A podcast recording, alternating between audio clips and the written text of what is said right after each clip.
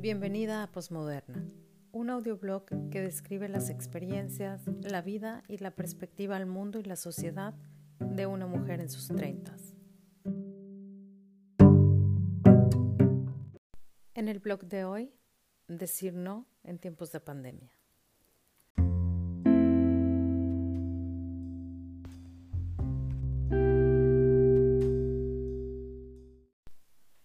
Es de sorprenderse que tras más de un año de pandemia los ánimos estén un tanto agotados. El hastío está ahí, a veces discreto y otras revelador, pero se ha vuelto un fiel compañero. Poco a poco surgen nuevas situaciones que alimentan este conocido estrés pandémico. El cansancio físico de solventar más de una cosa al mismo tiempo, trabajo, casa, hijos, hobbies, las demandas de emplear este tiempo extra de manera sabia y un extenso y abrumador etcétera. Entre todos estos disparadores de estrés, hay uno del que poco se habla y mucho agobia, el estrés de decir no. Y es que qué cosa más estresante puede ser tener que decir no cuando quieres decir sí, frenar un encuentro del que se tiene no solo ganas, sino necesidad, pero pandemia. Son tiempos de cuidarse y de cuidarnos, esta demanda, aunque global, resuena de manera diferente en cada individuo, respondiendo cada quien a su propio riesgo, necesidad o necedad.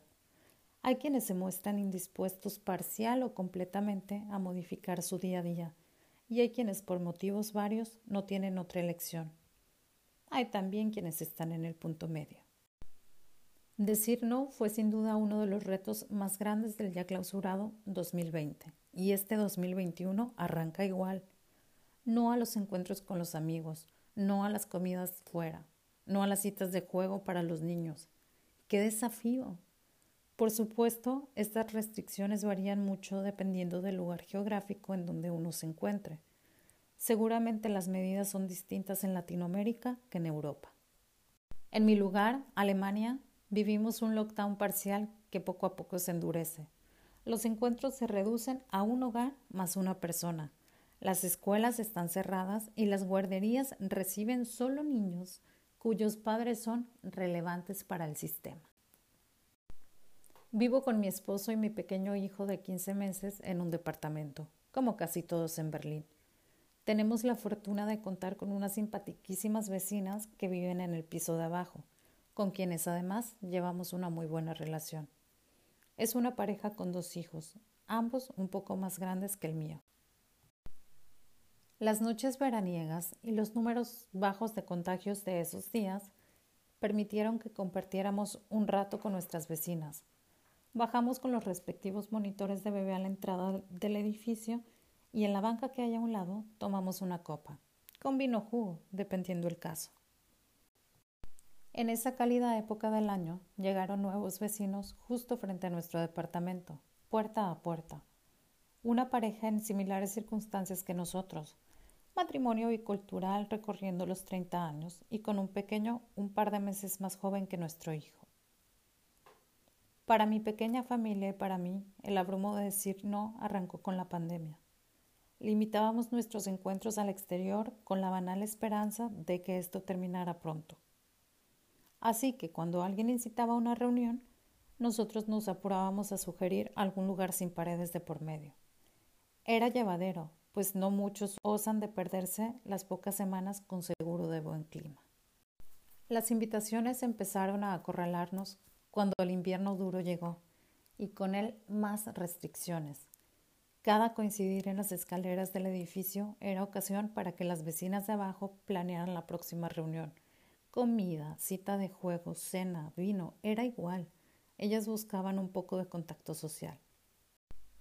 No miento cuando digo que ya no las quería topar. ¿Qué les íbamos a decir? Las excusas, razones, se terminaban. El bebé ya no toma leche, por aquello del vino. No trae ningún virus de guardería porque no hay guardería. Y a él le encanta jugar con otros niños. Después de cinco veces de decir no, ¿qué se hace? El clímax del agobio llegó con los días que inauguraron el nuevo año, con guarderías cerradas por semanas y los pequeños encerrados en casa, cargados de la energía propia de la niñez, los padres buscamos alternativas para aligerar los días. Los nuevos vecinos de enfrente mandaron una hermosa tarjeta a mi pequeño invitándolo a jugar. Las chicas de abajo enviaron un WhatsApp en donde podíamos elegir entre dos días para que los niños jugaran. Algunos de los amigos del barrio, con y sin hijos, sabiendo que todos estos meses nuestra vida social ha sido mesurada o nula, nos invitaron o se invitaron a casa. Todo pasó en cuatro o cinco días. Eran invitaciones a compartir el tiempo con gente preciosa. El sí se nos quedaba clavado y ansioso en la garganta. Queríamos decir sí, pero teníamos que decir que no. ¿Cómo se dice que no sin que se interprete como desinterés? ¿Cómo nos convencemos a nosotros mismos que en este tiempo y con nuestra situación de familia es lo que nos queda hacer? Nos emocionó y conmovió ver el entorno tan bello que tenemos, pero también nos puso en una encrucijada. Las preguntas nos ataladraron. ¿Nos encontramos con alguien? Sí, sí, ¿a quién vemos? porque por las razones que ya todos conocemos y que alucinamos, no podríamos encontrarnos con todos.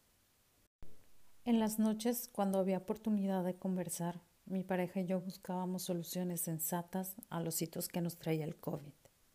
Con un pequeño en pleno crecimiento y aprendizaje y la cuarentena que cada día se hace más larga para él, quizás era momento de extender un poco nuestro núcleo familiar. ¿Pero en qué dirección? ¿Con los amigos de toda la vida con aquellos que conocemos hace menos, pero con quienes compartimos tanto, o con los buenos vecinos dispuestos siempre. Esa conversación se repitió algunas noches sin que la claridad llegara. ¿Cómo se puede elegir qué relación se va a alimentar con encuentros caseros y a cuáles les toca sobrevivir con caminatas tan largas como lo permita la piel frente al frío alemán o con las herramientas de la bendita tecnología que nos salva de la distancia y del encierro con audios de 10 minutos y videollamadas interrumpidas por las tareas diarias. Han pasado 11 meses desde que la primera cuarentena llegó a donde habito. La gente aquí y en todas partes del globo estamos urgidos de salir y de respirar sin filtros de por medio, de repartir esos abrazos que tan celosamente hemos guardado, de responder con llenísimo sí a cada invitación, de pasar los días y las noches acompañados de la gente querida sin que la cercanía parezca una amenaza, de desplazarnos a placer y llenarnos los pulmones sin miedo. Pero ahora lo que tenemos es esto, el anhelo, la promesa de la primavera y de la vacunación.